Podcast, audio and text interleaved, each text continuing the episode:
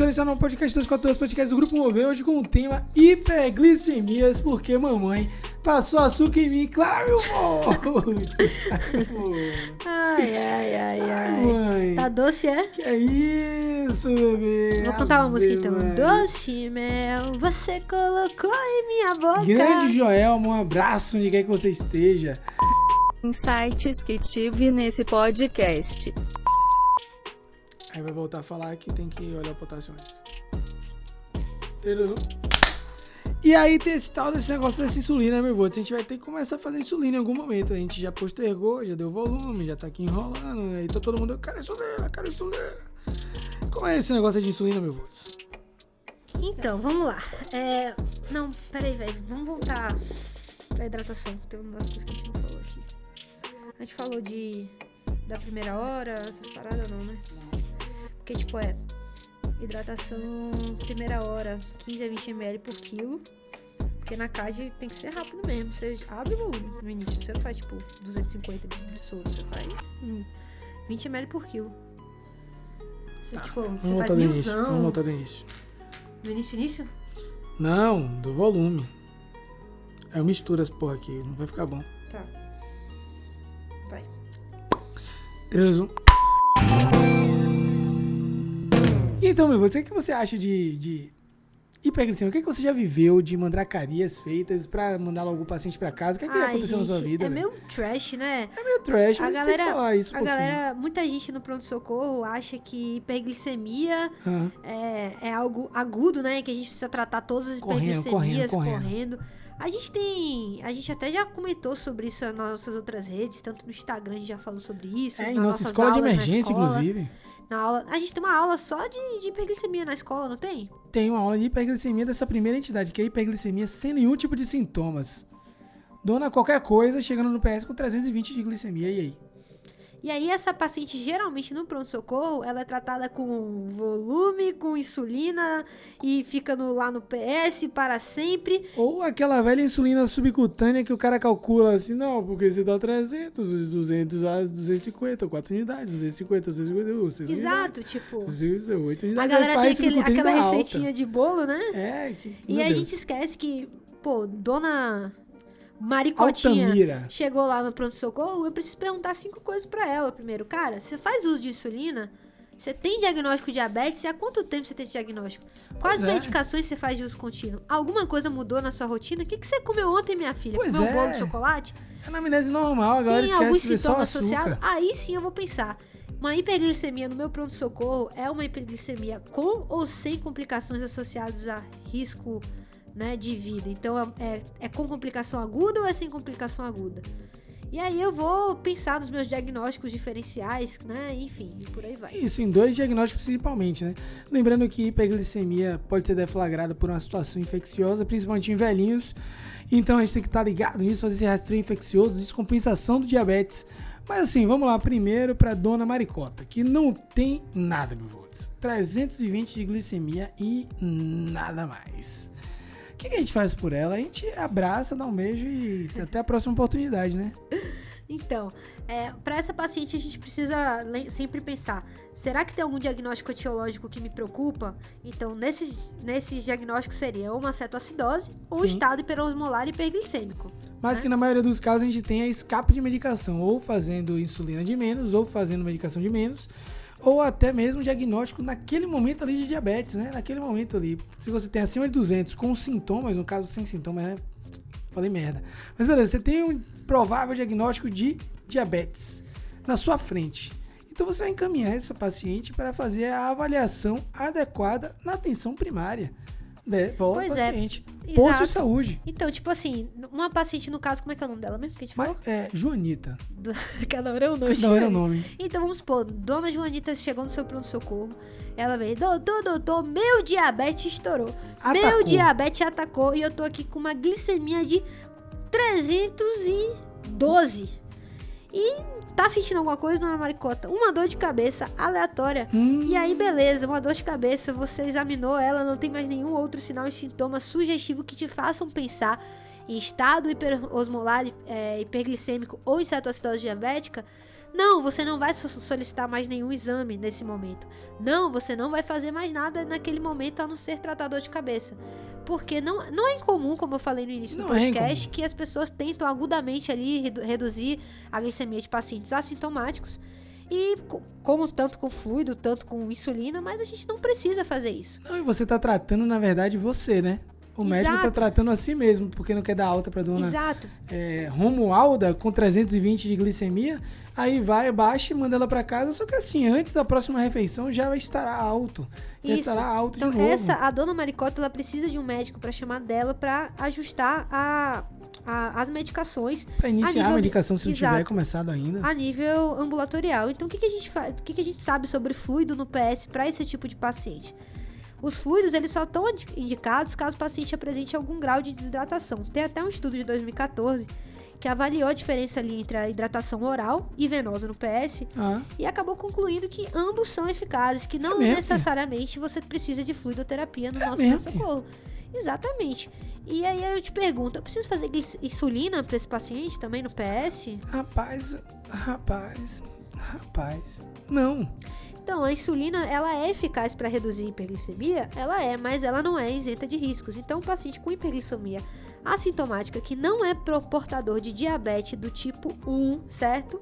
E que eu não estou suspeitando de nenhuma das duas entidades que me preocupam, eles não são candidatos à insulina no PS. Não sei se já aconteceu contigo, mas no São Muito Salvador já atendi algumas vezes senhorinhas como Dona Maricota, Josefa, Joana, Joelma, Romualda, que chegavam em casa após ter tomado aquela insulina no posto e aí diziam: Ah, vou dar uma dormidinha, porque eu tomei insulina, meu açúcar tava alto, não vou comer, né? Pelo amor de Deus que eu não vou comer. E aí vem aquela ocorrência das nove da noite, minha mãe não acorda. E aí chegava lá, tava HGT, hemoglicoteste destro de 32. Né? Aí, aí, minha senhora, aí, meu amigo, aí, minha amiga, ferro o rolê inteiro que você manda pra casa e faz iatrogenias. Primo nonocere. Exatamente, aleluia.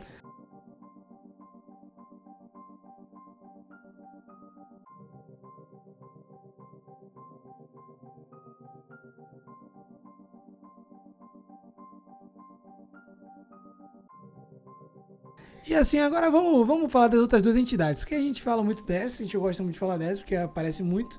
Mas estado hiperglicêmico hiperosmolar ou cetoacidose diabética? Cetoacidose diabética, estado hiperglicêmico hiperosmolar. Na cetoacidose eu tenho cetoacidose. Hum, Então, eu tenho ceto quer dizer o quê? keto. Hum, De. ah, de ceto o quê, meu Deus do céu? Corpos cetônicos. Então eu tenho uma presença de corpos cetônicos. ácido, eu tenho acidose, né? Hum, Diabética, eu tenho diabetes. eu tenho. Então vamos lá, pessoal. Esse critério é muito, muito. Cara, ele tá lhe dizendo: cetoacidose, eu tenho ceto. Tenho, Eu tenho Eu tenho acidose, acidose, eu eu tenho tenho diabetes diabetes. tipo. Então, Beleza. beleza.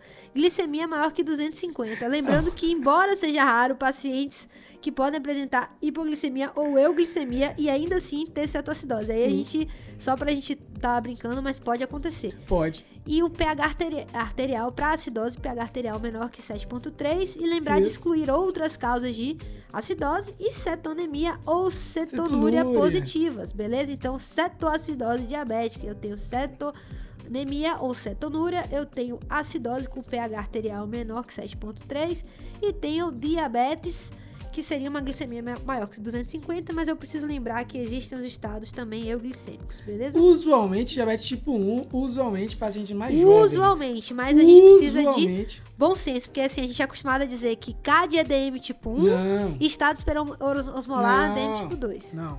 Não, Usualmente. Usualmente. Ah, Vale, Usualmente. é interessante a gente falar isso, lembrar que a, Usualmente. a, a cetoacidose ela é precipitada, pessoal, pela ausência absoluta ou relativa de insulina. Então, é mais esperado no diabetes tipo 1, mas tem sido cada vez mais frequente diabetes tipo 2 apresentarem dessa forma no pronto-socorro. Então, a gente precisa lembrar que as duas patologias aí podem apresentar de forma con- concomitantes. Então, o cara pode chegar com DM2 Sim. Com cetoacidose e Sim. com estado espero... oro- e- Ai, meu Deus, tô com trabalho. Estado grandes, lá. Estado hiperosmolar é, hiperglicêmico, beleza? E a gente tem a outra situação que é estado hiperglicêmico hiperosmolar, que usualmente acontece no paciente com diabetes tipo 2, usualmente pacientes mais velhos, e aí a gente tem a glicemia estouradaça a ponto de mexer na minha osmolaridade, é hiperosmolar, porque eu tenho minha glicemia tão estourada que ela começa a puxar líquido, líquido, líquido dos tecidos para dentro do vaso. E aí você começa a ter um caramelo circulando no sangue, ao invés de sangue é caramelo. Isso não circula bem, isso vai dar diversos tipos de sintoma, principalmente alteração ou rebaixamento do nível de consciência. E aí a gente tem a osmolaridade estouradaça, lembra aí que a osmolaridade, o cálculo dela envolve sódio, envolve glicose, envolve ureia. A osmolaridade efetiva envolve sódio e glicose, então se eu tenho minha glicose estourada, tenho um sódio normal, aumentei minha osmolaridade acima dos valores de normalidade. E aí, mil volts, é insulina, né, pra esse povo. Esse povo Então, precisa de. Que a galera, insulina. a galera curte mesmo é número. Então, osmolaridade pessoal Tá. acima de 320, Tá. certo? pH arterial maior que 7.3. Ou Lembrar seja, que esse não paciente... tem acidose. Isso, não tem acidose. E uma glicemia maior que 600, beleza? A grande questão é que o tratamento não começa com aquilo que você está pensando aí agora, hein? O tratamento não começa com insulinoterapia, não é isso, meu volts? Tratamento é VIP. Tratamento é o quê? É VIP. Ai, mãe, fala isso aí, vai. É VIP, é volemia, insulina e potássio. Ai, bebê. Só que a gente Adoro esses mnemônicos. Só que a gente tem que lembrar que é VIP pra gente lembrar que tudo é importante. Então, eu começo com a volemia, Tá. mas a insulina vem sempre junto com o potássio, né? Então, pra gente lembrar disso. É, porque assim, aquilo que a gente estava dizendo, que não é a urgência de eu fazer a insulina agora. Eu preciso saber como é que tá o potássio do meu paciente. Vamos, vamos à seguinte situação. Eu tenho hipercalemia. Uma das medidas de hipercalemia é a tal da glicoinsulina, que é in- insulina mais glicose, que vai jogar potássio para dentro da célula. Falei besteira? Não, tá certo. Beleza, que é a tal da solução polarizante. E aí você tem um meio que já tá cheio de açúcar e você dá insulina que vai jogar o açúcar para dentro da célula. E nessa entrada leva com ele potássio. Então, se você tem um paciente que já tem hiperglicemia e você faz de maneira desenfreada, de maneira não controlada, de maneira não regrada, sem controle de destro, de hora em hora, de duas em duas horas, você pode fazer uma solução polarizante, sem saber o meu potássio pré, solução polarizante. E se eu tenho hipocalemia antes da insulina, eu necessito repor potássio. Senão eu levarei o paciente a níveis séricos tão baixos que serão proibitivos à vida. Lembra que hipo e hipercalemia Isso. São causas reversíveis de parada, né, meu Vultos? Exatamente. E aí eu queria lembrar de vocês um stop now e Stop now. pé no desacelerador, no freio, certo? Desacelere. Desacelerador é foda, né? velho? Vai, pisa no freio, Pisa no bebê. freio, porque muita gente, pessoal, muita gente acha que o tratamento de cetoacidose e de estado hiper- hiperosmolar é igual. Só que não, calma. A gente tem que lem- Parecido. Eu falei é lá parecido, atrás, parecido. isso.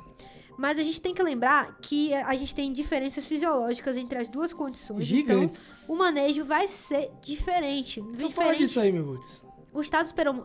hi- Ai, gente, eu não tô conseguindo falar essa palavra. Que coisa... Tô com trava-língua hoje, que saco.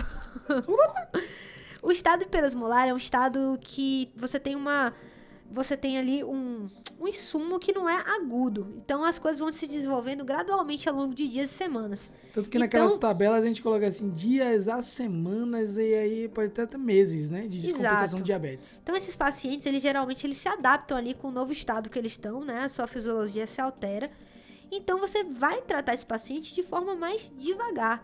Então, o principal risco de tratar o, hiper- o estado hiperosmolar de forma muito rápida e agressiva, é ter oscilações perigosas ali nos níveis dos eletrólitos e acabar alterando muito a osmolaridade. Alterei sódio de maneira agressiva, alterei a osmolaridade de maneira agressiva, é igual insulto cerebral agudo. Posso fazer edema cerebral agudo, posso fazer até Exatamente. minha linólise pontina, pode ter um caso de alteração gravíssima para o nosso paciente. Exato. Por isso, cuidado com a agressividade em estado hiperosmolar. Vamos mais devagar. Beleza? E na cetoacidose a gente pode ser um pouquinho mais agressivo Exato, porque Pode. geralmente as coisas acontecem de forma mais rápida, né? E, uma das coisas mais urgentes que a gente tem é corrigir a acidose do paciente. Beleza, então cetoacidose diabética, eu tenho cetoacidose e diabetes. Onion gap aumentado, em geral, lactato normal, acontece de horas a dias. Horas a dias. Sabe que eu lembrei dos is da mais um mnemônico Isso que pra é isso vida. geriátrico? Os is da. Não. Esses são is da. Is Is das eu nunca decorei, velho. hiperglicemias que são com I também. Peraí, e daí hiperglicemia. Vai, meu vô. Então, pra vocês não esquecerem dos is, infecção. Você tem que pesquisar. Para de rir, cara. Você tem que pesquisar real. Tipo, você chega um paciente com, com cetoacidose ou estado hiperosmolar. Vai. Óbvio. E de insulina, pra você lembrar da deficiência de insulina. Ah, Ou o cara não tomou direito, ou o cara nunca. Ou tá o cara. Descobriu errou na- agora que tem que tomar. Exatamente, descobriu agora. Infecção, que é o fator mais comum, principalmente pneumonia e infecção trato urinário. em Outra véio, coisa que as então, pessoas Ave esquecem: Maria, isquemia e infarto. Isquemia e infarto. Intoxicação, então abuso de álcool e drogas nesses pacientes. Inflamação, pra lembrar de pancreatite, colecistite. E tem um, mais um izinho aí. É. Iatrogênese. Iatrogênico! Escutou a coleguinha que gosta de fazer Yes. isso é isso aí. Só queria falar isso mesmo. Mas... Tá bom. Isso, pelo menos todos são com is. Eu pensei que não ia vir nenhum. Ah, hiperglicemia também é com I, né? Hiperglicemia com I, né? Chegada. e no estado hiperglicêmico temos osmolaridade alteradaça, acontece um quadro mais crônico, usualmente diabetes tipo 2, usualmente paciente mais velho, usualmente paciente já está adaptado, e se a gente for agressivo demais, é edema cerebral. É mil volts e volume. Começamos a fazer volume, volume, volume, volume. Pois é, Nós que volume é o primeiro passo, né? É, nós somos de uma escola volumofóbica, que é o HCFM USP. Eu acredito que seja uma das poucas situações que a gente mete tamanho e volume, né? Com certeza. Aqui a gente não vai sem miserinha no- na, na, na volemia do paciente. Lembrar que tem uma perda grande de, de fluido, né? Por conta do, dos estados, da- das Sim. alterações que a Você gente tem tem. glicose demais ali no, no- na corrente sanguínea, ela puxa do- do- dos tecidos e acaba levando uma diurese osmótica, né? a- jogando a- tudo fora, A muito xixi. perda é mais ou menos de 3 a 6 litros na cetoacidose e de Ah, 8 a Maria. 12 no estado hiperosmolar. Então, é uma perda muito grande. Calma, mas assim, a gente é, é volumo, vai ser volumofílico aqui, mas a gente é volumofóbico ainda. Então calma, você não vai abrir 6, 12 litros de vez não, viu? Não, não. Se Calma. Calme. E aí é o seguinte, a gente tá aqui falando de volume, volume, volume, pra não embolar, meu gosto, pra não embolar. Cetoacidose diabética, a gente vai ser mais agressivo. Cetoacidose aconteceu agora. A gente vai abrir o volumaço. Eu falei aqui antes dos 500 a 250, aquele negócio nos veinhos, coração fudido, etc e tal. Estado hiperglicêmico e hiperosmolar. E na cetoacidose? Então, na cetoacidose, a hidratação realmente é a principal medida, né? Como a gente já falou. Na primeira hora, a gente faz soro fisiológico 0,9 ou ringer, o, o, o fluido que a gente puder, que a gente tiver, certo? O importante é que a gente hidrate. E a gente vai fazer 15 a 20 ml por quilo. Lembrar que na pediatria são 10 ml quilo na primeira hora. Depois a gente vai repetir após duas vezes a velocidade de manutenção basal. Excelente trazer essa questão da pediatria porque pode- acontece muito lá. Muito criança, em criança, né? abre o quadro de diabetes com cetoacidose diabética. Exato. E aí depois a gente vai fazer uma manutenção, que seria aí de 250 a 500 ml hora, né? E aí isso aí vai ser baseado na concentração do sódio, né? E aí a gente vai ter que avaliar o sódio para ver se depois, se o sódio estiver acima de 135 mEq por litro, a gente vai ter que mudar o nosso líquido, né? O nosso fluido, né? Hum, Então, de soro fisiológicos que a gente estava usando, ou ringer, enfim, a gente passa uma, uma concentração mais balanceada. Então, a gente faz um NaCl a 0,45%. consideração um pouco menor no caso. É. E sabe como é que a gente faz isso, general? Como? Então a gente pega a água destilada, mil de água destilada, Ah. e joga ali 20 ml de NaCl a 20%. Que maravilha, mãe. Exato. Gostei disso aí. Tô quase Exatamente. fazendo manhã da aranha com isso, facinho. Mas facinho, né? É, aí show de bola. Volume agressivo na CAD, menos agressivo nos velhos da, da- do estado hiperglicêmico hiperosmolar. Usualmente, né? Usualmente, nessas situações. E aí, meu volts, vamos começar a falar de insulina ou tem alguma coisa ainda aí? Não, só mais uma coisinha também pra gente lembrar que quando, na- no caso da cetoacidose, se tiver um destro ali, um HGT, um hemoglicoteste, menor que 250 no, na, na cetoacidose, ou menor que 300 no estado hiperosmolar, a gente pode substituir por soro glicosado a 5%. Hum, Tá? E aí a gente vai também, nesses casos, diminuir a insu- insulina em 50%, mas vamos lá falar Da agora do, do, do VIP depois da volemia Isso, vem o quê? Vem a tal da insulina que finalmente, depois desse período, saber sódio, saber potássio, escolher o exame, tem resultado, tudo maravilhoso, bonitinho, tchê, tchê, tchê. Insulina. Exato. A insulina, pessoal, vai depender, porque o nosso tratamento é VIP, é insulina com potássio. Então vamos lá. A gente não vai começar a insulina de cara antes de saber quanto está o potássio do paciente, porque como a gente já falou aqui, entrou insulina, potássio vai para dentro da célula. Então, Isso. Potássio maior que 5, não vamos, não vamos insulinizar, não. A gente vai repor o potássio, tá? Então, se tiver entre 3 e 3 e 5, a gente pode insulinizar e repor potássio depois. Menor que 3.3, não vamos insulinizar o paciente nesse momento, tá? Beleza. Beleza, e aí a gente partiu pra insulinizar. Insulina Então. de que forma, meu Deus? Vamos fazer 0,1 unidade por quilo hora, tá bom? Hum, Então, vamos montar ali uma, na nossa bomba 100 unidades de insulina regular, Isso aí é IV, viu? IV. É, endovenoso, viu, galera? Então, a nossa solução vão ser 100 unidades de insulina regular com 100 ml de soro fisiológico, beleza? A gente não vai fazer em bolos, tá? Lembrar que tem um risco ali de, de edema cerebral em crianças, no caso de adulto a gente não tem evidência para fazer isso. E o nosso alvo de queda vai ser de 50 a 75 decilitros por hora. A gente tá sem pressa, bebê. A gente tá sem pressa. Exato. Se cair mais de 75, a gente vai diminuir a nossa vazão. E se cair menos de 50, lembra aí, 50 a 75. Menos de 50 a gente dobra a vazão. E mais de 75 a gente diminui pela metade. Fechou? Gostei disso aí. Em geral, algumas instituições têm protocolos diferentes, um pouco menos agressivos do que esse.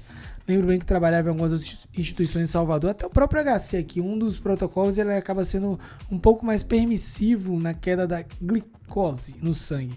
Mas tudo para proteger o nosso cérebro. Deixa- evitar edema, evitar essas coisas todas. O potássio vocês já sabem como repor. Se não sabe como repor potássio, você lembra de uma publicação que a gente fez disso, minutos? Lembro. Ah, publicação boa, vai lá, aprende, repõe. Olha no Instagram da gente, tem lá como repor potássio. E aí depende do vaso, depende se é periférico, central, etc, etc, E etc. só um algo a mais a gente lembrar do bicarbonato, né? Conte aí. O bicarbonato, tem muita gente que fala, ah, não, o paciente tá acidótico, ele vou fazer um bicarbonato. Pessoal, bicarbonato é, é uma, é uma medicação que parece, não sei, muita gente acha que é mago, né? Vai resolver o problema da minha acidose. Pessoal, o que é. resolve o problema da acidose é o que está causando a acidose.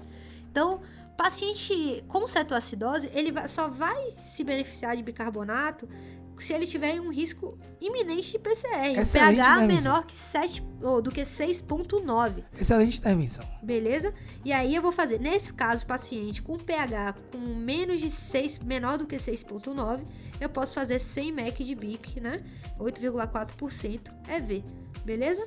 A mesma coisa, isso daí se aplica a sepsis também. A gente Exato. vê muito, ó, o paciente tá séptico e tá acidótico. Eu vou fazer um Bic, bicarbonato. não, Não, cara, não. resolve o problema. O problema dele é que ele Não. tem ele tá com, né, com outro, outras questões. Então vai resolver as outras questões que ele vai melhorar. E o pior pra mim é quando o paciente chega em franca insuficiência respiratória, já do tipo misto ou até do tipo hipercápnico, tipo 2.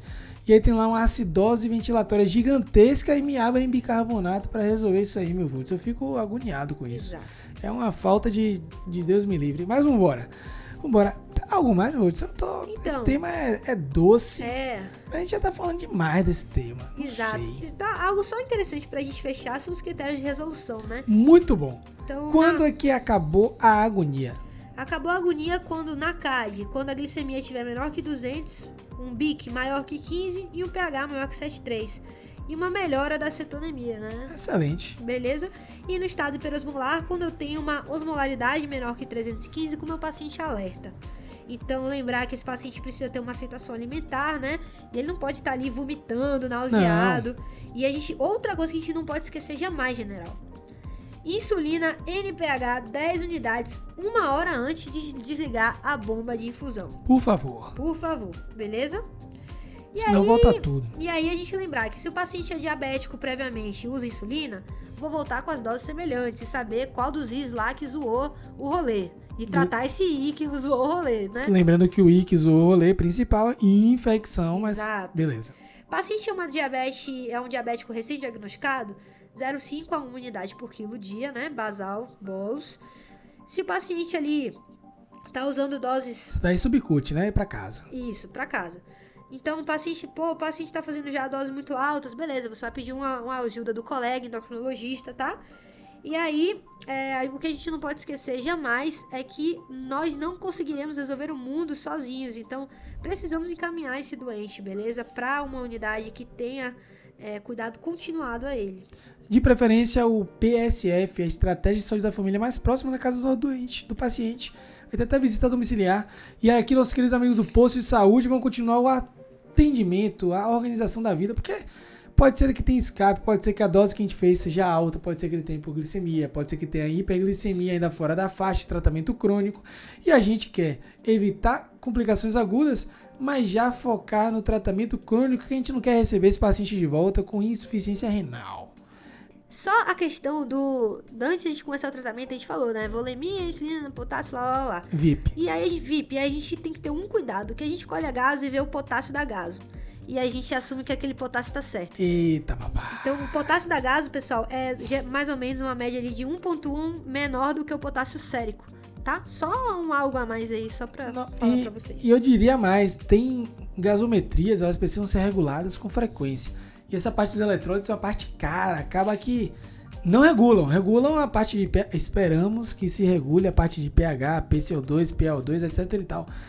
Eu trabalhei em lugares que não, não- era inconfiável, não dava pra confiar. Minha potássio de 1, de 0,5, potássio de 9 na gaso e tudo normal depois. Excelente, meu Hudson. Excelente. Esse foi o nosso podcast de hoje. Fique com a gente, acompanhe a gente nas redes sociais e até semana que vem. Valeu, galera. Beijão. Uh! A mãe tá um. Ui! E docinha. Ui! E parecendo uma bala. Sete belo. Ice Kiss, bebê. Valeu. Até semana que vem.